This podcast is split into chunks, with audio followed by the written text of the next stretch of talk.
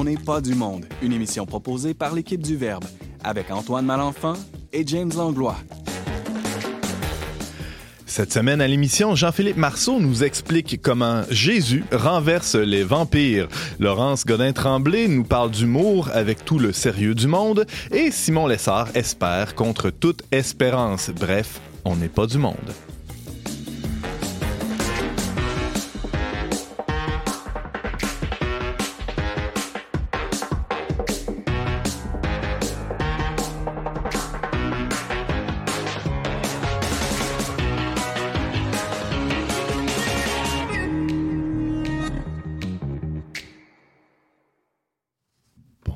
Tous et bienvenue à votre magazine Foi et Culture. Ici Antoine Malenfant en compagnie du très drôle James Langlois. Bonjour James. Antoine, bonjour. C'est vrai que je suis drôle, hein? oui. mais je suis malaisant aussi des fois. Mais c'est ça qui est drôle. Moi, j'aime ça, les malaises. Il n'y a pas un humoriste qui me fait plus rire que celui qui réussit à, à créer des espèces d'angoisse. De, dans... Comme Laurence, un peu, ouais. qu'on a aujourd'hui à l'émission. J'essaie. Laurence, elle veut se lancer euh, dans l'humour, justement. Ben, je pense que c'est toi son agent, d'ailleurs, Simon. Ouais, ouais on planifie un one-woman show là, pour euh, 2024, Laurence? C'est ça. Ben, c'est, que, c'est un rêve refoulé là, que mm. j'ai confié à Simon parce que j'avais cinq heures de voiture à faire avec lui. Puis là, à un moment donné, j'avais plus rien à dire. Fait que là, je lui ai dit... J'aimerais ça, être humoriste. Plutôt que de l'écouter, tu t'es mise à parler encore plus. C'est ça, exact. c'est aujourd'hui qu'on enregistre son démo, bref. Mm. Ouais, c'est ça, c'est comme ton pilote. Tu te lances aujourd'hui. C'est ça, c'est ça. Je lance ma carrière. Ben, on a très hâte d'entendre ça, euh, 14 minutes d'humour, là, mais c'est pas tout de suite. On commence l'émission avec Jean-Philippe Marceau qui va nous parler de vampires. Exact. Puis pourquoi est-ce qu'on parle de vampires depuis un siècle et demi environ? Uh-huh. Puis comment on peut s'en sortir aussi? Ah ben oui, j'espère qu'on va s'en sortir parce que faut pas que, faut pas que tu nous laisses là avec euh, une idée qu'on est sous l'emprise de ces créatures euh, immondes. Euh, alors ça, ça sera en début d'émission. Et euh, Simon Lessard, bonjour. Salut Antoine. À part ta carrière d'agent, de, d'humoriste, là, tu, te, tu te questionnes sur, sur des questions très sérieuses sur euh, l'espérance dans un monde qui va pas toujours super bien et aussi en tant qu'agent de Laurence, l'espérance, j'en ai bien besoin. James. Bon, euh, je veux saluer aujourd'hui Judith Perez qui nous écoute euh, de, sur l'heure du midi avec ses membres de garderie. Alors, merci à Judith de, de nous écouter. Vous pouvez nous écrire à onpdm.com et par la messagerie de nos réseaux sociaux, YouTube, Facebook, etc. Amen. Alléluia.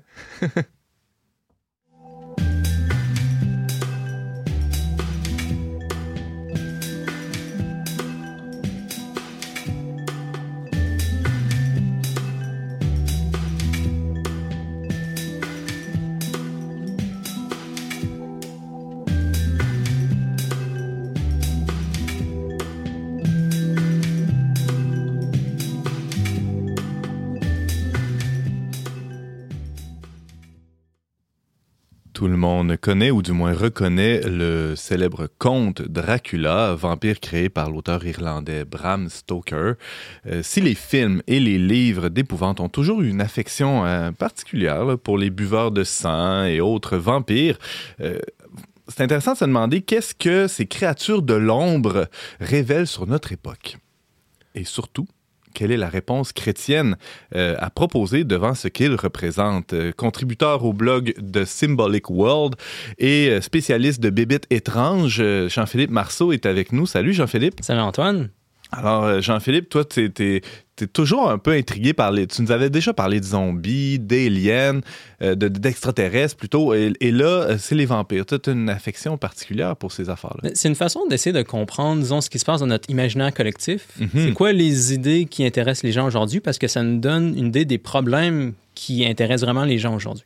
Fait que, dans le cas des vampires, surtout les vampires modernes, c'est des créatures qui nous aide à réfléchir à la relation entre des hiérarchies, c'est-à-dire entre, disons, un chef et ses sujets, entre un roi et les sujets de son royaume, par exemple. Parce que, en fait, la version moderne où les vampires sont des aristocrates ou des gens qui ont du charisme, etc., c'est assez récent. On peut voir dans beaucoup de cultures des créatures qui sont un peu des vampires au sens où elles se nourrissent de sang humain. C'est des, souvent des genres de parasites. Pensez à des maringouins ou des mouches ou des sangsues, etc. Ce genre de, de créatures-là est, est, assez répandu. Ça peut être des fois sous forme humanoïde là, ou des créatures un peu disons, blêmes qui sont insectoïdes, qui vont se, se nourrir de, de, des humains. Mais depuis Bram Stoker, puis même un peu avant, en fait, je veux dire qu'il y a quelque chose comme ça chez Marx, là, déjà. L'idée de créatures qui sont attachées à la hiérarchie, que ce soit un chef, que ce soit un aristocrate, que ce soit en général quelqu'un qui, qui a du charisme qui est élevé dans la hiérarchie, qui va consommer ces sujets. C'est ça qu'on voit spécifiquement depuis environ 150 ans dans la version de nos métanous du vampire. Puis pour comprendre ça, comme une perversion justement d'une hiérarchie normale, il faut, ouais. faut commencer par regarder ben, c'est quoi la relation normale entre la tête et le corps. Puis en fait, la meilleure explication, je pense qu'on a, la, la meilleure exemplification qu'on a aussi, puis même explication de cette relation-là, ça nous vient de la Bible, qui, été exemplifiée par Jésus, mais que Saint Paul a aussi expliqué à plusieurs places, entre autres dans son épître euh, aux Éphésiens. Où il compare la communauté chrétienne à un corps où le, le- le Christ est la tête, c'est ça? Oui, exact. Puis on se rend compte que la description que Saint Paul veut utiliser fonctionne pour toutes les organisations en général. Fait que l'idée de base, là, on, on pense à une tête et un corps, ben, dans un corps, comme Saint Paul le dit, il faut que les membres se soumettent à la tête, il faut que les membres écoutent la tête, mais inversement, ça finit pas là. Il faut que la tête écoute et se sacrifie aussi pour le corps. Fait par exemple, moi, si je décide de me déplacer, etc., j'envoie des signaux à mon bras, à mes mains, etc., puis mes membres obéissent. Ils se soumettent vraiment à ma volonté. Mais inversement, moi, je vais faire aussi des efforts, je vais coordonner mes membres ensemble pour m'occuper de ceux-ci. Fait que je vais manger pour les nourrir. Si j'ai un- une blessure en quelque part, je vais m'en occuper. Puis c'est comme ça que mes membres vont continuer de survivre, que moi, je vais vivre en tant qu'organisme. Il y a avoir une, une union du tête et de la corps si le corps se soumet à la tête, puis si le corps se sacrifie pour... euh, si la tête se sacrifie pour le corps. Donc, une espèce de don mutuel qui permet la, la- la bonne conduite ou l'atteinte de- de- du but de l'organisme. Par Puis, exemple. Puis ça, c'est vrai pour toutes les organisations. Mhm. Là, Saint Paul en parle pour le corps et, et- et la tête, il en parle pour l'Église et le Christ, il en parle aussi pour des familles. Puis on peut voir plein d'exemples modernes de ça aussi, même dans une compagnie. Une compagnie qui fonctionne bien, en fait, contrairement à ce qu'on pourrait penser, c'est pas une compagnie où le patron, le PDG va juste, disons, forcer ses employés à faire des choses, etc. D'habitude, ce qui va plutôt fonctionner, c'est des patrons qui sont capables d'écouter leurs employés, qui sont capables de regarder ben, c'est quoi les problèmes qu'il y a, c'est quoi les problèmes que les gens voient au niveau du corps, puis après ça, prendre des décisions pour s'occuper justement de ces personnes-là. Puis inversement, il faut que les gens dans la compagnie écoutent ce que le patron dit. Mais ça, on, voit ça ici, on voit ça même ailleurs dans le règne animal. Il y a ça euh, chez, par exemple, même les troupes de chimpanzés. On pourrait s'attendre à ce que s'il y a des endroits où tu peux avoir une relation purement tyrannique du chef sur ces sujets, ce serait dans la nature. le mâle alpha qui domine complètement la- les, les, les bêtas. C'est ça, mais même chez les chimpanzés, c'est pas ça qui se passe. Ah non? Ça peut arriver à court terme. Un chimpanzé qui est très très fort peut réussir à comme soumettre tous les autres temporairement, puis là dans la crainte ils vont rester comme ça un petit peu. Mais en fait, ce qui va se passer, c'est que ce genre de hiérarchie est très instable. Tu vas avoir à un moment donné deux trois chimpanzés moins forts, subordonnés, qui vont s'allier puis qui vont aller détruire le chimpanzé qui se faisait juste s'imposer par la force. Ah ouais. Fait en pratique, les troupes de chimpanzés qui réussissent à survivre longtemps sont celles où le chef va aller, par exemple, s'occuper des, des enfants, des femmes, va aller comme leur enlever des poux, euh, etc., va aller comme jouer avec les enfants, etc. Fait que même pour des, des chimpanzés, pour que des hiérarchies fonctionnent, il faut que la tête réussisse à écouter puis à se sacrifier pour le corps d'une certaine façon. Et là, si on revient au, euh, au vampire qui était le, le- point de départ de ta chronique, Jean-Philippe, le, euh, le vampire est une figure pervertie de cette hiérarchie-là. En quel sens, euh, Ouais. selon toi? Exact. Mais ce qui se passe dans le mythe du vampire, c'est le corps continue d'obéir à la tête, mais la tête s'occupe plus du corps du tout. Donc, c'est pour ça que c'est arrivé spécifiquement vers la, la, la fin du 19e siècle, le mythe des vampires. C'est romantique. C'est l'âge Euh, la période, ro- c'est l'âge romantique, là, souvent. C'est aussi la période de la révolution industrielle. Ouais. Ouais, c'est ça. Puis aussi, on, on vient de sortir. ben, on est dans, dans la Renaissance où l'État commence à avoir beaucoup, beaucoup de pouvoir. Tu sais, il y a toujours eu des hiérarchies. Il y avait des rois au Moyen-Âge, etc. Il y avait des rois dans l'Antiquité. Mais le pouvoir que l'État avait sur les gens était comme très, très nivelé. Il y avait, le roi pouvait pas juste donner des journaux qui allaient comme répandre les messages à tout le monde. Il n'y avait pas de radio, etc. Les rois pouvaient transmettre des messages, disons, à leur Il y avait des seigneur. intermédiaires, ouais. C'est ça, il y avait un paquet d'intermédiaires qui faisait que l'État n'avait pas de pouvoir direct sur plein, plein de gens. Tu n'avais pas de détonation non plus. Les gens parlaient en fait plein de langues dans des pays. Tu n'avais pas euh, comme ce qui était possible au 19e, puis après ça au 20e, où tu as un pays de comme 100 millions de personnes qui parlent le même langage, qui écoutent tous le même leader, puis qui peuvent être mis dans une direction. Ce genre de choses-là n'existait pas jusqu'au moins existait pas jusqu'à la Renaissance. Fait que tu vois différents penseurs qui s'intéressent à cette relation-là entre euh, les supérieurs et les inférieurs, puis qui observent qu'il y a des problèmes dans l'époque moderne, où il peut y avoir des, des tyrannies qui s'installent à des degrés qui n'étaient pas possibles auparavant parce qu'il y avait plein de niveaux en fait d'intermédiaires. Le pays, t'avais beau avoir un roi qui était tyrannique de certaine façon, qui voulait être tyrannique au Moyen Âge, ben le roi il n'a pas tant de pouvoir directement sur le paysan. Il faut qu'il passe à travers plein plein de niveaux.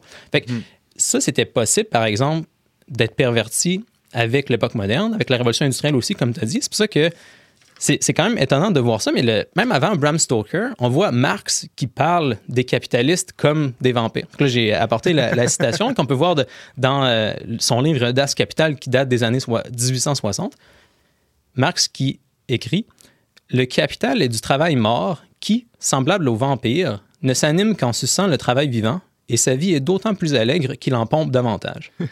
Le temps pendant lequel l'ouvrier travaille est le temps pendant lequel le capitaliste consomme la force de travail qu'il lui a achetée. Puis quelques décennies plus tard, on avait le mythe de Bram Stoker, où là, on a le comte Dracula qui a un gros impact sur la culture populaire. Puis on a encore cette idée-là du vampire qui est, si pas, si pas aristocratique, au moins qui est très charismatique, qui est attirant d'une certaine façon. Puis, une fois qu'on comprend que le vampire est une perversion de la relation normale entre la tête et le corps, on peut aussi comprendre pourquoi il y a les défenses qu'on connaît contre les vampires, puis surtout certaines défenses qui sont plus drôles. Une que vous avez peut-être pas entendue, là, je sais pas si vous avez entendu ce truc-là, ça date surtout euh, de, ça, vient, c'est-à-dire des, des traditions européennes de défense contre les vampires. C'est, les vampires sortent de leur tombe la nuit pour aller s'attaquer à leurs victimes, puis ce que les paysans faisaient, c'est de mettre des graines autour des tombes des vampires, parce que le vampire étant, disons, un abus de la tête sur le corps, une façon de le voir, c'est qu'il est très intellectuel. Il essaie de tout contrôler, disons. Hmm. Fait que s'il voit plein de petites graines à terre, il peut pas s'empêcher d'aller les compter, de toutes les contrôler. Fait que là, le vampire restait cloué à essayer de compter toute la nuit les graines qu'il y avait au sol. Fait que ça, c'est une défense drôle qu'il y a con- contre les vampires. Mais, Laurence? mais je reste avec euh, James a noté quand même que ça vient avec la période du romantisme. Puis Dracula, à l'origine, euh, pour l'avoir lu, il y, a, il y a vraiment un aspect sensuel et sexuel là, en arrière de ça. Euh, mais où, où tu mets ça, là, dans cet aspect-là? là? Parce que il me semble que c'est même dans Buffy contre les vampires là, que j'écoutais quand j'étais jeune. Et je l'ai réécouté dernièrement, puis j'étais vraiment gênée là, de penser que j'écoutais ça à 12 ans, parce que c'était très, très, très tourné vers la sexualité. euh. Mhm. Puis on a Ben- cette image-là du vampire très séduisant qui, qui va dans le cou des filles. là. C'est des Ouais. choses comme ça. Exact. Hmm. Je, pense, je pense que Jean-Philippe, toi, tu analyses le truc à un niveau vraiment sociopolitique, alors qu'il y aurait aussi tout un complément d'analyse qui est plus au niveau euh, psycho-individuel. là. Je sais pas si. Ouais. Ben, la sexualité, on peut le parler. C'est, disons, une perversion qui peut arriver de la tête sur le corps au niveau, disons, d'un couple ou à un niveau individuel, où là, ce serait, ben, le vampire, souvent un homme, disons, là, qui va aller. Une domination. euh, Ouais, c'est ça qui va pas écouter son. Ah comme ouais. euh, ben, Saint Paul utilise l'analogie de la tête et du corps pour parler de la femme avec son époux aussi. Puis, euh, idéalement, c'est une relation qui est réciproque où l'époux écoute sa femme, il fait pas juste ce qu'il veut avec, mais le vampire, c'est un genre d'abus de la femme par l'homme dans ce cas-là. mhm. Puis, fait- mais c'est possible aussi, comme James a dit, de voir ça à l'échelle individuelle. Donc, un vampire à l'échelle individuelle, ce serait quelqu'un qui prendrait pas soin de son corps.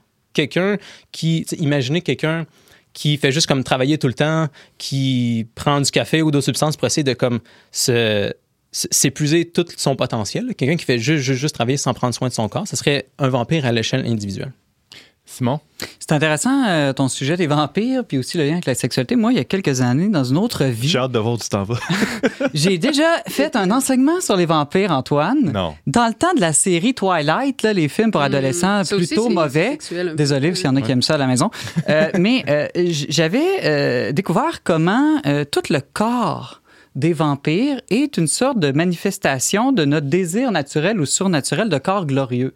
Dans le fond, les vampires sont immortels, euh, un peu comme au ciel, ils n'ont pas besoin de manger, euh, ils sont rapides, ils sont agiles, ils sont même lumineux dans Twilight, ils sont beaux, ils sont jeunes, donc ça, révèle ça. Mais, petit bug non chrétien, non compatible avec le christianisme, eux, euh, il semble que c'est des corps glorieux qui, justement, ont une vie sexuelle débridée, complètement déconnectée euh, de la famille.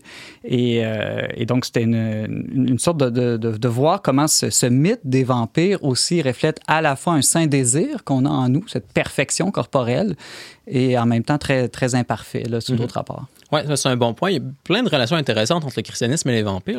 Peut-être un qui saute aux yeux tout de suite, c'est le fait que, au contraire de Jésus, qui donne son sang pour ses sujets, le vampire lui consomme au contraire le sang de ses sujets pour s'assurer la vie éternelle. Donc, Jésus donne sa, la vie éternelle en donnant son sang alors que le vampire fait le contraire. Puis ça aide à comprendre aussi pourquoi il y a beaucoup de défenses spécifiquement chrétiennes contre les vampires. Parce que vu que Jésus, justement, c'est la tête qui se sacrifie pour le corps, il vient exposer les problèmes du vampire. Comme le vampire qui va être détruit au soleil une fois qu'on voit qu'est-ce qui, qui, se passe en fait chez le vampire, ben Jésus va aussi brûler le vampire en montrant c'est quoi la bonne relation entre la tête et le corps. Mm. Fait que, c'est plus spécifiquement même, on peut euh, le dire, là, le crucifix qui repousse le vampire, ben c'est parce que c'est directement une image du, de la relation correcte entre la tête et le corps. Il faut que le, le, chef se sacrifie pour le corps. Fait que quand le vampire il voit ça, lui, ça, ça, le détruit, ça le brûle. Même chose pour l'eau bénite, parce que ça rappelle au baptême, c'est-à-dire que ça rappelle à la croix, la crucifixion. Fait que tu as encore là le fait que le, le, vampire est détruit et brûlé par la relation correcte entre la tête mm. et le corps. Puis finalement, ce qui tue le vampire, c'est un pieu dans, dans le cœur. Ouais. Puis ça, ça, ça, rappelle directement encore à la croix. Là. Puis même des images qu'on a dans l'iconographie chrétienne de la croix qui est plantée dans la bouche du démon, là, qui, qui, est plantée pour le tuer, effectivement. c'est ça qui se passe avec le vampire. Disons, le, le pieu de la croix qui vient tuer finalement les mauvaises relations entre la tête et le corps. Mais l'ail dans tout ça, c'est ah, un symbole que, chrétien, ça, l'ail, les gousses d'ail. C'est la question. Mais c'est pas tous les remèdes qui sont spécifiquement chrétiens. Ah, okay, comme j'ai okay. dit, mettons, comme les trucs des graines, tantôt, c'est pas spécifiquement chrétien. C'est juste un autre remède aux mauvaises relations entre la tête et le corps. Ouais, les graines, c'est le sommaire, la parabole du sommaire. C'est vrai, tu peux, voir ça. tu peux voir ça aussi. Mm -hmm. mais tu pousses trop, là. l'ail, c'est le pain pita du Moyen-Orient. aïe, aïe. Mais je pense que l'ail, ça va être euh, sans doute en fait, c'est un des remèdes que je trouve les moins convaincants, là, disons, euh, comme explication à ma théorie. Mais je, je pense que ça a rapport encore un peu au soleil ou à la purification. L'idée encore, ouais. disons, d'exposer, de, de, purifier ouais. euh, une, un abus qui est en train de se produire. Si on montre l'abus, si on, si on, purifie l'abus, ben, il va juste disparaître. Jean-Philippe, euh, merci beaucoup de, de, cette chronique sur les vampires. On peut te lire euh, régulièrement sur leverbe.com et euh, t'entendre fort heureusement On n'est pas du monde et te suivre aussi sur le blog de Symbolic World. Merci d'avoir été avec nous. Merci à vous. Et restez à l'écoute. Au retour, on ne rigole pas du tout avec la très sérieuse Laurence. On m'a dit comment as-tu fait pour ne pas voir ce qu'il éprouvait pour toi? Et même que si j'ai pris la porte c'est que j'avais sûrement le choix quand jamais j'ai voulu attiser le dilemme car jamais j'ai voulu que tu m'aimes. Sans les autres voix qui s'élèvent autour qui m'éveillent je serais de celles qui allègent encore voix qui font le discours.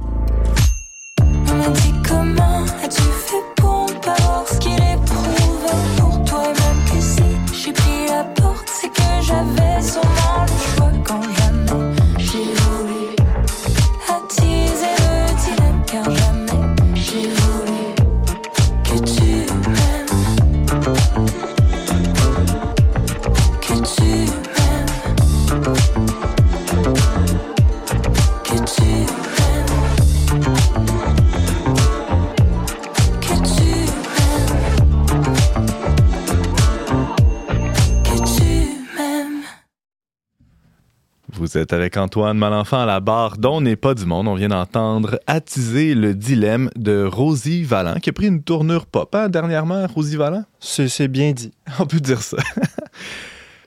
Au Québec, l'industrie de l'humour génère des revenus de plusieurs dizaines de millions de dollars. À eux seuls, les spectacles d'humour drainent plus des trois quarts des entrées aux billetteries d'événements culturels. C'est pas rien. Curieusement, malgré son omniprésence, il est assez rare qu'on se pose la question philosophique par excellence au sujet de l'humour. Qu'est-ce que c'est? Hein? Mhm. T'es d'accord avec ça? Qu'est-ce que c'est et quelle est sa place dans notre société? Ah, et la voix que vous entendez, c'est Laurence Godin-Tremblay, philosophe et peut-être un jour humoriste. Ben, ça sera à voir. Hein? Il y en a déjà pas mal trop au Québec, tu trouves pas? Ben, il y, a- y a ça. Il y a ça qui me gêne beaucoup. Là. euh, Ouais, mais il n'y a pas d'humoriste catholique. Non, ça, t'as raison. en plus. Ça, t'as raison. Non, euh, étudiante à l'UCAM, euh, quand même, faut le dire. Mais euh, non, en fait, c'est- un rêve dont j'ai honte. Justement parce que euh, je méprise une bonne partie des humoristes, puis je trouve qu'il y en a ben trop. Mais euh, le rêve est comme né par accident, c'est-à-dire qu'au cégep, j'avais un prof de littérature euh, au quatrième cours communication qui devait euh, nous enseigner comment présenter nos idées liées à notre programme, là, dans mon cas, sciences de la nature. Mais il était un peu badass, là, il était un peu... euh, Mal commode. mal commode, disons. Là. Puis, donc, il nous a dit, laissez tomber la présentation de sciences nature, préparez-moi un stand-up. Là, bon, moi, sur le coup, OK. euh, puis il nous a dit, oubliez pas non plus, l'humour, c'est sérieux. Donc, ça m'a un peu interpellée. Puis, euh, je commençais la philo. Donc, j'ai comme essayé de construire un numéro qui mixait, disons, quelques réflexions philosophiques et de l'humour. Et ça a vraiment bien marché, là. C'est-à-dire, j'ai parlé du bonheur, comme quoi euh, il y avait cette vision. Là, j'avais un collègue qui avait dit quelque chose comme Moi, j'aime ça, là, suer toute la semaine à étudier, puis euh, tu sais, c'est plate, c'est plate, mais le soir, je vais me saouler au Dagobert, puis ça fait du bien. Puis là, je recommence ma semaine, puis j'ai besoin de ces up and down, c'est comme ça la vie, c'est ça le bonheur. Fait que j'avais tout construit mon numéro autour de cette idée que je voulais Bon. réduire à l'absurde, en quelque Mhm, sorte. mhm. Puis ça a bien été, j'ai eu une bonne note. Puis après, quand ça, quand ça s'est terminé, je me suis dit, mais là, je passe aux choses sérieuses. Moi, je suis pas un clown, là. Je, veux- je veux devenir philosophe, là. euh, fait que c'était amusant, mais ça reste là. Sauf que c'est comme, c'est comme une tentation qui est restée durant des années et des années. Puis, T'as vu que la- T'avais t'avais goûté à la gloire, là. C'est ah oui, quand même... vous Non, mais de- j'allais dire, elle a vu que la philosophie, ça payait pas. Il y, a- il y a ça aussi, là, en, euh, en avançant dans le doctorat, j'ai vu que ça payait pas, puis j'ai vu que d'autres humoristes étaient Ma- Martin Matt et. Bien et- nanti, quand même. Martin Matt est riche, là, Ben on va se le dire. Là. Mais, mais c'est ça, c'est quelque chose qui. C'est comme si c'était une fa- fascination, mais dont j'avais honte. C'est-à-dire que après ça, justement, quand je me suis mise à enseigner, ben le- le- la tentation est revenue, là. C'est-à-dire que, ben, on le sait, là, euh, les, les étudiants, là, la meilleure façon de les ramener, c'est une blague, puis hop, t'as toute l'attention tout d'un coup. Là. Moi, j'en- j'enseigne logique aristotélicienne, là, fait que euh, des fois, il faut se débrouiller pour retrouver leur attention. Mais en même temps, j'avais honte de faire ça parce que quand j'ai reçu mes premières évaluations de cours, la moitié des étudiants avaient écrit que ma plus grande qualité, c'était d'être drôle. Là, je me suis dit, ouais, c'est correct, là, c'est mieux que se faire dire euh, c'est plate son cours, etc. Mais, mais en même temps, moi, j'aurais aimé ça me faire dire euh, quel pédagogue, euh, quelle bonne logicienne, euh, c'est incroyable. là. Fait que je me suis sentie un petit peu coupable par rapport à ça. Mais Fulton Sheen, il disait ça, qui est un très grand orateur, que dans un discours, ça prend toujours le côté tragique, sérieux, mais aussi un petit peu de comique pour venir relâcher l'arc. Là. C'est- Ouais, ça- ouais. Ben, c'est ça. Mais tu sais, quand t'as la moitié des évaluations qui disent que c'est ça ta plus grande qualité, je pense que tu vas, t'es allé trop loin. Alors, c'est quoi la, la solution? C'est de réprimer ce, ce désir-là, Laurence, de, l'étouffer à tout jamais? Mais j'ai déjà essayé, j'ai déjà pris comme résolution, ça c'est c'est vraiment sérieux, de- d'être moins drôle. J'avais dit à mon mari, là, cette année, je vais être moins drôle, là, ça n'a pas d'allure, là, tu sais, je, je, je- je nuis à la philosophie. J'avais honte, je nuis à la philosophie, je nuis à la vie chrétienne. Mais juste, des- juste ce que tu dis là, c'est tordant. Moi, je m'excuse, mais je, je suis mort de rire J'entends notre technicien à la régie qui ne peut pas se retenir de rire aussi. Mais là, Platon, moi- Platon disait qu'il y a des philosophes rois, il y a des philosophes clowns, peut-être. Ouais, mais c'est ça, j'ai honte, j'ai honte. Puis, mais ah, c'est ça, là, j'ai décidé, j'en ai parlé avec Simon, là, comme un rêve refoulé, j'ai décidé de prendre le taureau par les cornes puis de dire, bon, ar- arrêtons cette schizophrénie intérieure. Puis je vais essayer de voir c'est quoi l'humour pour voir si ce serait possible de répondre à la volonté de Dieu en faisant des blagues. En ca- carrément, là, un jour, là, euh, bon, j'ai j'ai le temps, là, de monter un numéro de stand-up. Est-ce que ça, je, je peux faire ça? En rendant gloire à Dieu? Est-ce que je peux faire ça en étant une bonne philosophe aussi? Alors, euh, revenons-y à la, la question philosophique. Qu'est-ce que c'est? Euh, c'est quoi l'humour euh, Laurence? Alors, je me suis aidé pour ça d'Aristote. Il a écrit un livre, ça s'appelle La poétique, qui porte sur la tragédie. Il paraît qu'il y avait une autre partie, la comédie, là, mais qu'on n'a pas malheureusement. Sauf que quand même, quand il parle de la tragédie, il va contraster un peu avec la comédie. Puis il va notamment dire la comédie, sur quoi ça porte? Ça porte sur euh, les choses ridicules. Puis il ajoute qui sont une partie des choses euh, laides. En grec, c'est cross qui veut dire laid ou honteux. Là. C'est un peu ces deux choses-là. Déjà là, ça nous fait un drôle d'objet, parce que je veux dire, toutes les autres arts portent sur le beau. La musique, on veut faire de la belle musique, des films, on veut faire des beaux films, sculpture, des belles sculptures, etc. Déjà là, c'est comme surprenant, parce qu'on se dit... C'est un peu pour ça qu'on est gêné d'appeler les humoristes des artistes, là. Pas tant que ça, là. ben, les- mais il y a même une hésitation chez les humoristes eux-mêmes. Mhm. C'est-à-dire qu'ils se sentent un peu euh, hypocrites, Imposteurs, quasiment ouais. imposteurs. Mhm. Mais c'est normal parce que l'objet, c'est le lait. Fait que déjà là, ça fait bizarre. Aristote, il s'ajoute euh, pas de n'importe quel lait. Il faut que ce soit un lait inoffensif. Puis un bon exemple de ça, je pense, c'est si je fais une grimace à mon, à mon fils, il va rire. Même si c'est parce que ma- mon visage est tout déformé puis c'est laid. Mais je ne sais pas si vous avez déjà essayé. Moi, j'ai déjà essayé là, de faire une grimace à un enfant à la messe qu'on connaît pas. Là Ou à l'épicerie, à par l'épicerie, exemple. Ouais. là. Puis la réaction, en général, c'est pas... Il prend mal. Hein? il, il pleure, tu sais, il rit, il pleure, il rit, tu sais, il rit pas, il pleure. Ou te il regarde croche, Il te regarde croche, qu'est-ce qui se passe? Pourquoi? Parce que Moi, là, je fais pas ça à la messe. faut pas faire ça. Mais euh, c'est parce que là, il comprend que... En fait, il comprend pas que c'est inoffensif. Parce que là, c'est un inconnu. C'est pour ça qu'Aristote Aristote aj- ajoute faut que ça soit les choses laides, inoffensives. Un peu comme si un humoriste fait une blague qui va trop loin, puis qui blesse les gens, ça fait plus rire. Là, on est là, ah, tu sais, c'est cheap ou t'exagères ou des choses Je sais comme pas à quoi tu fais référence. En, en même temps, Laurence, si tu dis que ça prend comme du lait, une forme de lait inoffensif pour pouvoir faire rire, euh, je me dis, dans une culture relativiste, il n'y a plus de bien, plus de mal, plus de, de critères objectifs du beau et du lait, même en art contemporain. Est-ce que donc on peut encore rire? Parce qu'il y a toujours quelqu'un qui va dire euh, non, non, faut pas rire de ça. Moi, je constate que c'est beau, que c'est bien. Euh, c'est une bonne question, mais je pense que ça, c'est avec le relativisme, il y a toujours des contradictions. Là. Mon impression, c'est plus que la tendance ambiante, malgré tout, là, malgré, euh, je dirais, la, culture de la censure d'un autre côté, c'est de rire de tout, de n'importe quoi, puis de dire, euh, les humoristes disent ça souvent, on peut rire de tout, ça va être leur prémisse. Là.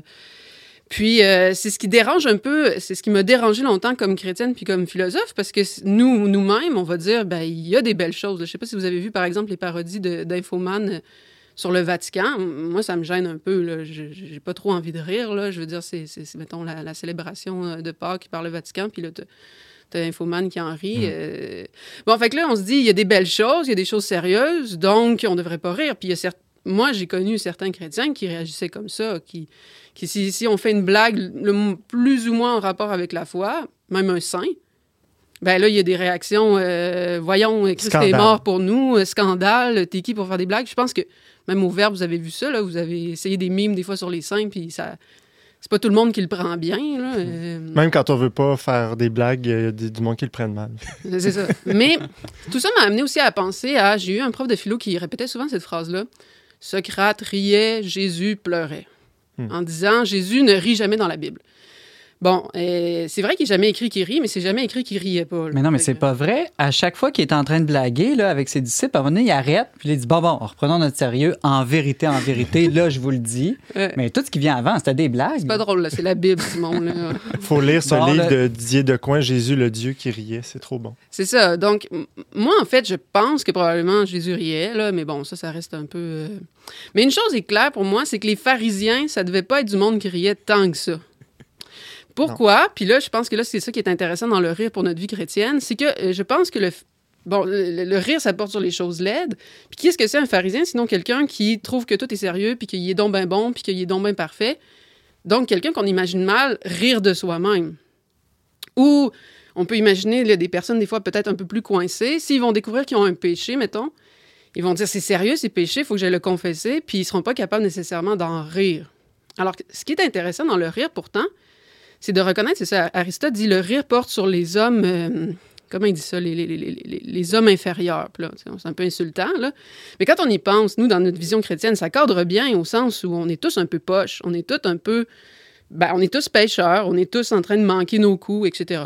Donc, en ce sens-là, on est risible. Puis je pense que quand on s'arrête, puis qu'on regarde nos péchés, puis qu'on en rit, il y a quelque chose qui fait du bien. Je dis pas d'en rester là, là. je dis pas de le rire euh, remplace la confession, là. c'est pas ça du tout, là. mais ça fait du bien parce que, comme dit Aristote, le rire, c'est sur le lait inoffensif. C'est qu'on réalise que notre péché, il n'est pas si grave que ça. C'est-à-dire qu'il il va être vaincu, qu'on peut passer par-dessus, qu'on peut retrouver notre gaieté. Parce que, par contraste, ça, c'est un, professeur que j'ai connu qui commente un peu la poétique pour voir où Aristote serait allé. Lui, avance que avec le rire, on peut enlever la mélancolie, une tristesse qui est comme une pesanteur qui nous, a- qui nous rapproche de la mort et de l'immobilité. Ben, c'est de fait, quand on est très triste, des fois, on n'est plus capable de rien faire. On n'est plus capable de s'occuper bien de nos Mm. enfants, de faire nos tâches au travail, etc. On est pesant, puis l'humour pourrait servir à... D'où l'expression vaut mieux en rire qu'en pleurer. C'est ça, j'allais dire, ça allège des situations lourdes, tragiques, ça nous empêche de sombrer dans le désespoir. Souvent, on rencontre un malade à l'hôpital puis on finit par rire ensemble. Exact. Donc, euh, ce serait un des objectifs potentiels de l'humour, de, de- de- de- d'enlever cette tristesse-là, cette lourdeur-là qui nous empêche d'agir. Puis je pense que comme chrétien, ben, c'est utile. C'est pour Mais- ça que Fulton Sheen dit que c'est le clown. Le vrai clown, il n'en existe plus aujourd'hui, mais qui mélange à la fois le tragique et le comique. Là. C'est à la fois, tu sais, le clown, il est risible de lui-même, c'est un pauvre, il- ses, ses chaussures sont défoncées, mais il fait rire tout le monde, mais lui, il rit pas. C'est- c'est- C'est ça, c'est ça, exactement. Là, c'est pas pour rien qu'on a cette image euh, de l'humour qui flirte avec la tristesse. Là. Euh, Si vous allez voir Molière, en tout cas, moi, j'ai, quand je vais voir Molière, je ris beaucoup, mais j'ai tout le temps une forme de tristesse, au sens où quand je vois la voir, je fais, dans le fond, j'y ressemble un petit peu là, sur, sur certains aspects, la société comme ça. Je veux dire, l'humour, bien fait, je pense que nous amène à un peu ces deux sentiments-là en même temps. Où, euh, Et l'important, c'est que ça ça nous laisse pas sur une note d'absurde ou de, de, de non-sens, mais plutôt que ça, ça, ça serve soit de déclic pour une prise de conscience que je suis risible moi aussi, ou nous porter vers une joie ou une espérance euh, plus grande. Exact. Donc, euh, en fait, si on réfléchit, c'est ça. Euh, pour Aristote, la tragédie, ça a pour but de purger nos peurs puis notre tristesse. là. Comme quand on pleure, ça fait du bien parce qu'après, on se sent mieux. Mais c'est comme si l'humour ferait deux choses essentiellement. Elle chasserait une mauvaise tristesse. Mais euh, il faut faire attention, parce qu'il y a des humoristes qui vont trop loin, puis je pense que c'est le cas aujourd'hui. euh, C'est ça le problème des humoristes, c'est que si ça ne fait qu'augmenter la gaieté à un point de vue que c'est intempérant, ben c'est là que ça devient mauvais. Parce que l'humour, au fond, c'est comme le vin, c'est comme la nourriture. C'est bon, mais on a tendance à, euh, à vouloir trop en prendre. en vouloir en excès. Puis on- je pense qu'on a tous fait ça là, à un moment donné, de dire j'ai tellement blagué que j'ai gâché mon cours ou j'ai gâché mon émission de radio ou je sais pas quoi. Là, Oui, ça, ça on va trop loin. C'est- c'est- Mais c'est parce que c'est comme le vin puis c'est comme la bouffe, ça nous attire. Mm.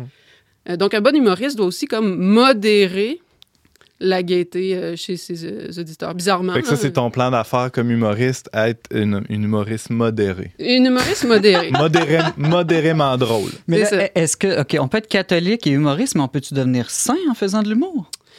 Euh, je sais pas, est-ce qu'il y a un saint patron euh, des humoristes? Ben, Philippe Néry était ça, très drôle. c'est ça, c'est exact. Un Florentin, là, d'ailleurs. Pierre Giorgio Frassati, paraît-il, aussi faisait beaucoup de blagues avec ses amis, là, des coups de téléphone. Des... C'est ça, Hey! c'est ça. Ça, c'est. Ouais. Donc, euh, probablement, là, c'est ça. Si on pense justement à. C'est vrai, euh, euh, Filippo, euh, il était reconnu vraiment pour faire des, des- des blagues tout le temps. là, avec cette, euh, les, les Florentins ont une espèce de sarcasme, d'ironie. Euh, Même moi, ça m'avait blessé là, quand j'étais allé en- euh, à Florence. Là, on me disait on a hâte que tu partes ou des choses comme ça. Ben non, c'est une blague. là. Puis, euh, OK. euh, C'était pas lui qui s'était rasé la moitié de la face, ça, Oui, ouais, exactement. C'est un, co- c'est un coquin quand même. Oui, oui, assez coquin. ouais. Fait que c'est quand est-ce qu'on te voit en stand-up, Laurence? Et ben là, euh, moi, c'est ça. Là, les prochaines questions là, que je veux me poser, ça va être euh, quel genre d'humour je veux faire là, à travers tout ça, là, euh, l'humour d'observation absurde ou etc. Mais euh, puis aussi, est-ce que bon, j'ai dit, je suis pas certaine qu'on peut rire de tout là, mais euh, j'aimerais ça explorer aussi cette réflexion là. Puis un coup, je vais avoir tout fini ma thèse euh, sur l'humour, je vais peut-être pouvoir en faire. Là. Simon, rapidement. Ah non, mais je comprenais juste pas quand tu as dit tout à l'heure, c'est le lait. Mais quand on parle, c'est pas une question de beau ou de, de lait. Là, De- dans- du lait dans- crémé, voyons. Non, non, dans les blagues. Euh, c'est quoi? C'est plus la contradiction? C'est le faux dans ce cas-là, quand c'est dans des mots que, qu'on rit? Oui, exactement. Ben, moi, je pense que si tu prends, par exemple, euh, l'humour absurde, là, un, un auteur que j'aime bien, c'est euh, Ionesco. Euh, ce qui va être laid, là, c'est vraiment ces, ces contradictions, ces difformités dans le langage euh, qu'on va trouver ridicules. là. Puis ça, c'est un autre point intéressant, c'est... Je pense une des raisons pour que l'humour me fascine, c'est qu'on dit que le propre du sage, c'est d'ordonner. Puis le fou, c'est de, de mettre en désordre. Bon, quelqu'un qui fait rire de soi à ses dépens, euh, c'est parce qu'il met du désordre sans le vouloir. Quelqu'un qui met volontairement du désordre, ça prend une certaine sagesse parce qu'il faut manier euh, les mots, les Hmm. situations. Il faut réussir comme... D'ordonner le désordre. ordonner le désordre. Mhm. Donc, il faut être très intelligent pour être un bon humoriste. Ben, il y a d'autres qualités, là, je pense, mais euh, je pense que ça peut aider. Tempérant. Je suis content d'être ton agent.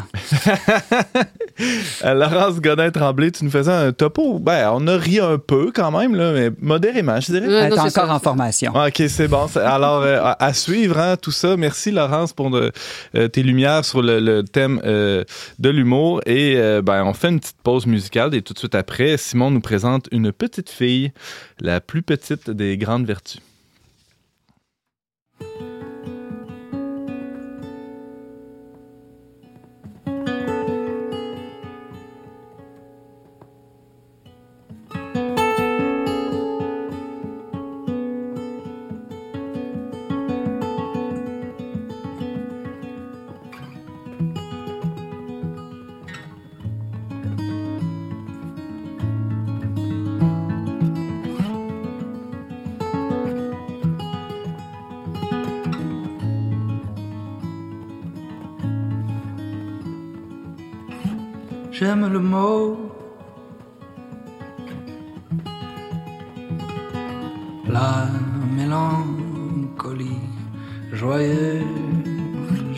Préfère le vent,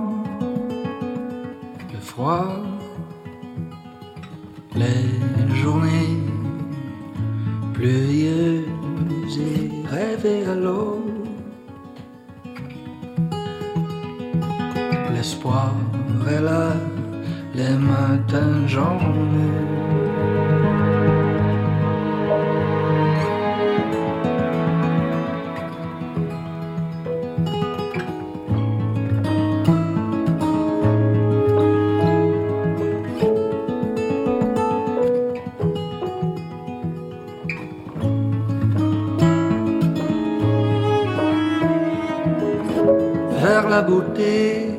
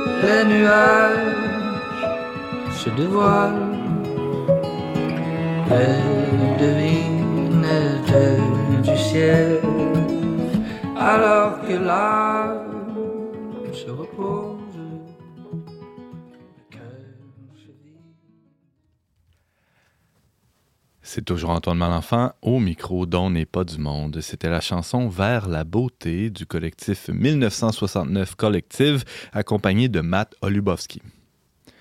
Cataclysme, épidémie, guerre, notre génération a l'impression que les, calam- les calamités s'accumulent depuis quelque temps. Pourtant, tout ça n'est ni nouveau ni surprenant. Même les évangiles annonçaient euh, des, choses semblables, hein, évidemment. La grande question est plutôt de savoir comment euh, ne pas désespérer quand surviennent les malheurs.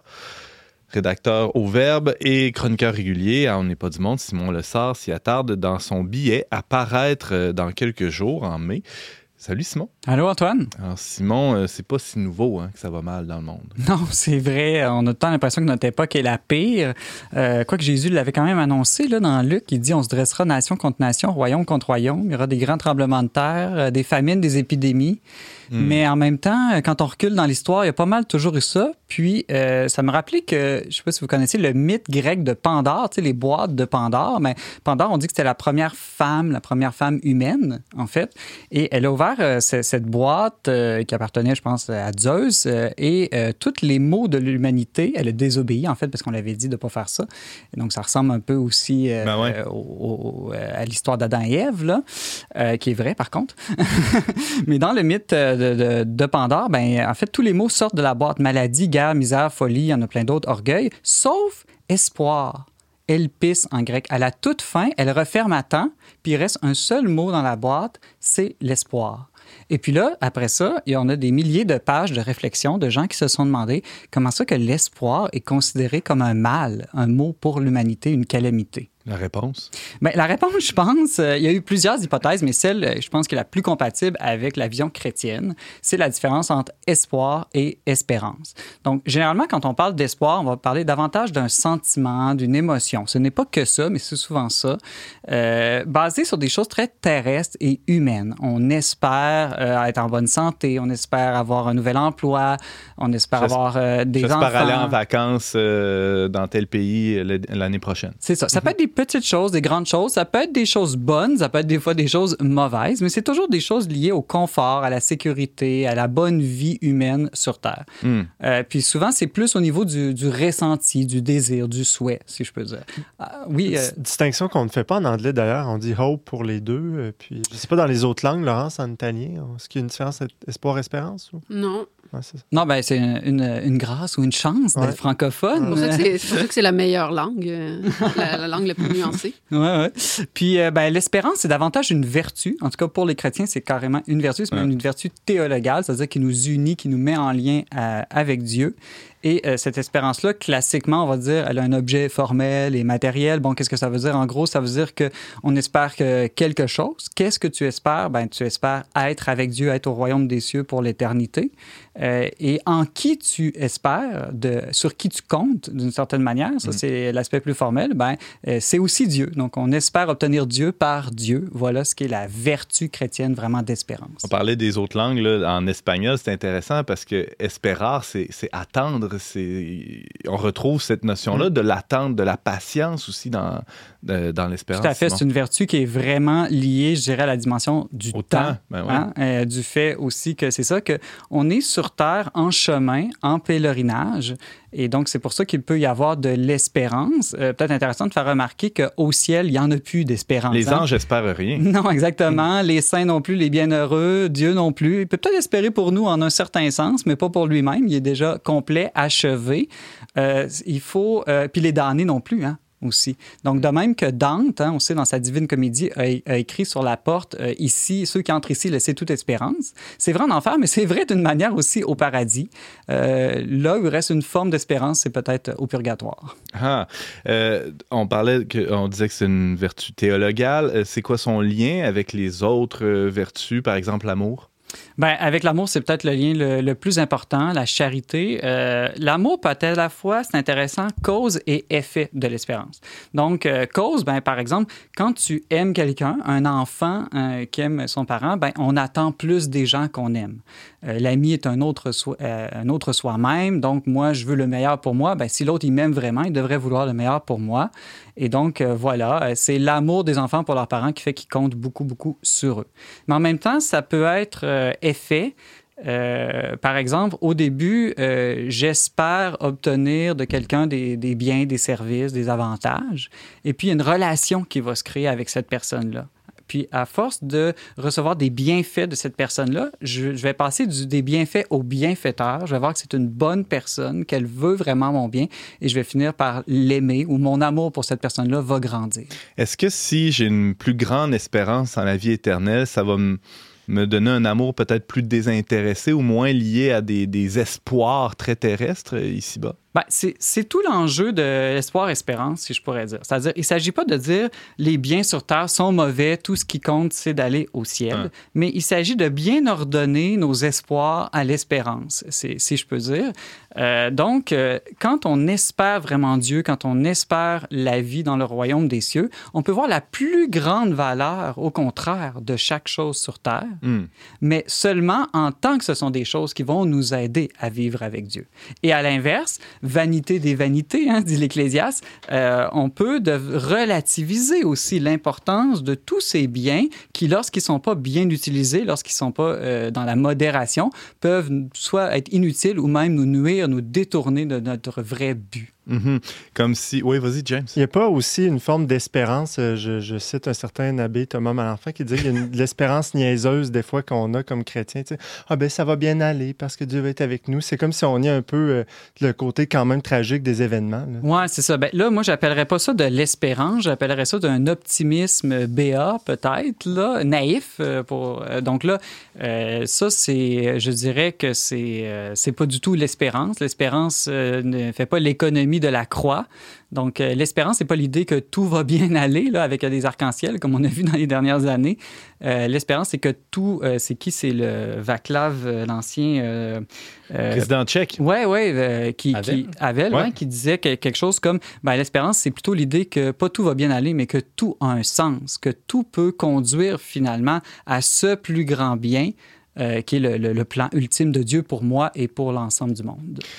Simon, tu parlais de, de Dieu là, qui, qui espère, euh, qui espère pas, ou en tout cas pas de, de la même manière que nous. C'est nous, on est, on est, mo- on est mortel. hein. C'est Mhm. ce qui fait qu'on est dans une dimension d'attente, euh, en pélerinage sur la terre, comme tu disais. Euh, Dieu, lui, est immortel. Le temps, il y a un autre rapport au temps. là. Oui, ben, on a- on- je t'en ai parlé tout à l'heure, Antoine, que si vraiment on est immortel au sens strict, euh, il n'y a plus de- il y a plus d'espérance. Il Mm. faut, faut être euh, en changement, imparfait d'une certaine manière. Et ça, c'est très important parce que ça, ça nous permet de nous réconcilier avec les maux de l'humanité, avec nos imperfections. Euh, le fait de voir que c'est justement parce qu'on est imparfait, justement parce qu'on est en chemin, qu'on peut avoir de l'espérance. Euh, un exemple qui me vient souvent, c'est quand on prend l'avion, par exemple. Le but de prendre l'avion, c'est d'arriver à, à destination, je sais pas moi, à Cuba, à Paris. À Florence. euh, à Florence, euh, pour Laurence. Euh, mais il y aurait comme deux erreurs, je dirais, qu'il faut, qui sont contraires à l'espérance. Le premier, ça serait de dire j'ai tellement peur que j'irai pas dans l'avion. Donc, j'arrête d'avancer sur le chemin parce que je suis paniqué par les mots, par la peur. Donc, ça, évidemment, ça- c'est une forme de désespoir, si je peux dire. Mais l'autre erreur, ça serait de dire j'ai tellement, j'aime tellement ça, le film puis la nourriture gratuite dans l'avion, que je débarquerai pas de l'avion. Moi, ce que j'aime, c'est le voyage en avion. Et puis là, je reste pris, captivé par le chemin. Puis j'oublie que le chemin, c'est juste un moyen. Puis ça aussi, c'est plus subtil. À notre époque, à l'époque moderne, on a les deux tentations.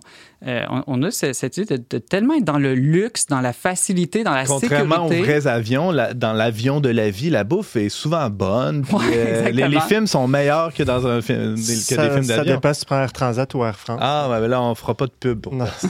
on dira pas lequel est bon puis lequel est pas. non, mais c'est ça. Donc, euh, le fait qu'on meurt, d'une Ouais. certaine manière, ça peut stimuler notre espérance. Mais là, Simon, ben, d'ailleurs, ton texte s'intitule comme ça, Espérance de mort. C'est un peu glauque là, quand même, là, de- de- d'espérer comme ça la mort. trouves Ben, pas? euh, Saint Paul, euh, il a quand même dit des paroles comme ça. Ah? Il a dit euh, Pour moi, mourir est un avantage. J'aimerais mieux, euh, je paraphrase, j'aimerais mieux mourir tout de suite pour être déjà avec le Christ. Attends, il était en prison quand il disait ça.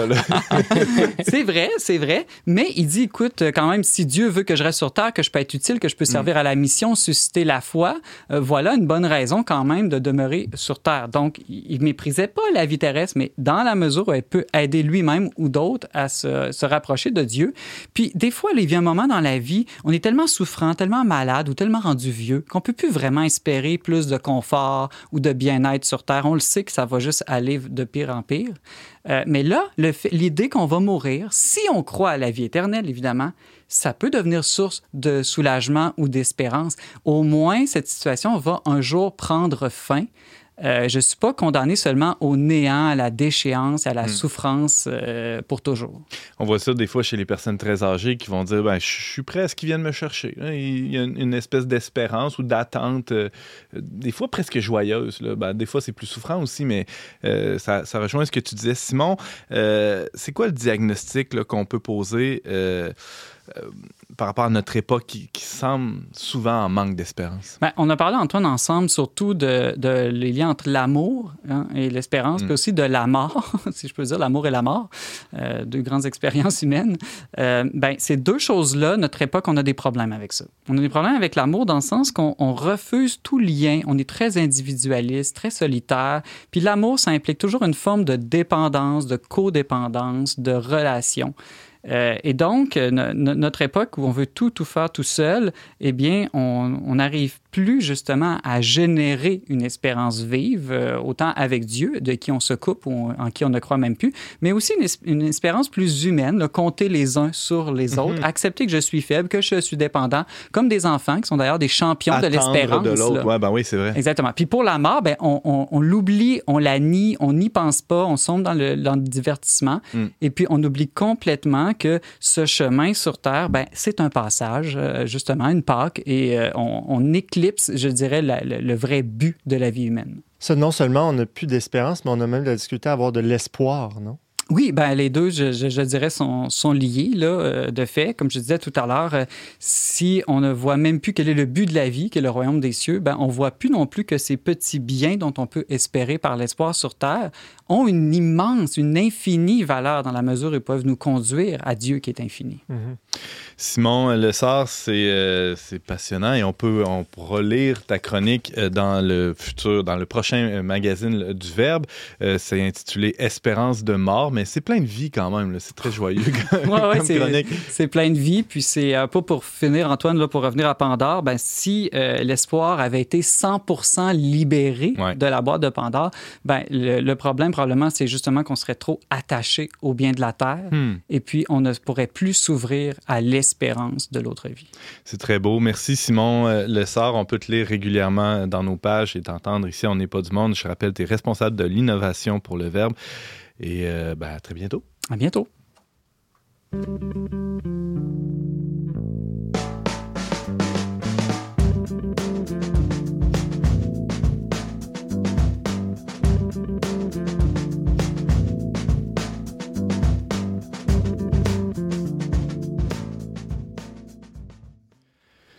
C'est déjà tout pour cette semaine, mais avant de se quitter, un petit tour de table culturel pour euh, recueillir les suggestions de nos chroniqueurs. Commençons avec Laurence. Qu'est-ce que tu as à nous mettre sous, la dent?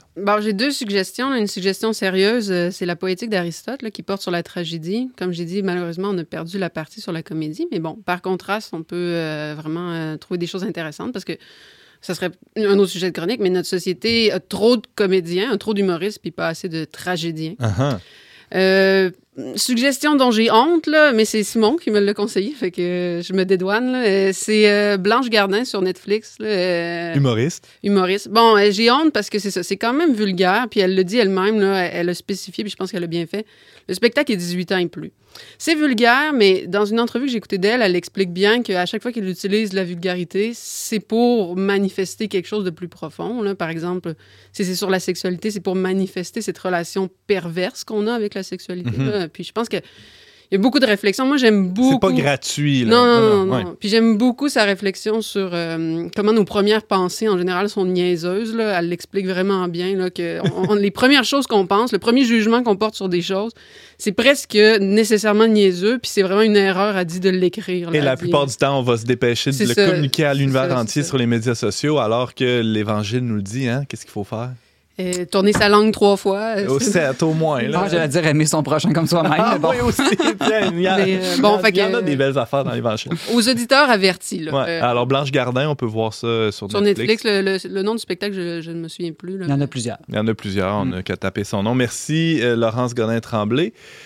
Ouais, Jean-Philippe Marceau? de mon côté, encore euh, relié à ma clinique, euh, ma, clinique ma chronique un peu, c'est un livre, euh, en anglais, ça s'appelle Extreme Ownership. En français, c'est Responsabilité absolue. C'est intéressant à lire par des, pour des chrétiens parce que c'est écrit par un ancien officier de des forces spéciales américaines qui parle jamais explicitement de christianisme en bien ou en mal, mais il se, con- il se contente de parler de leçons de leadership qu'il a apprises pendant sa carrière.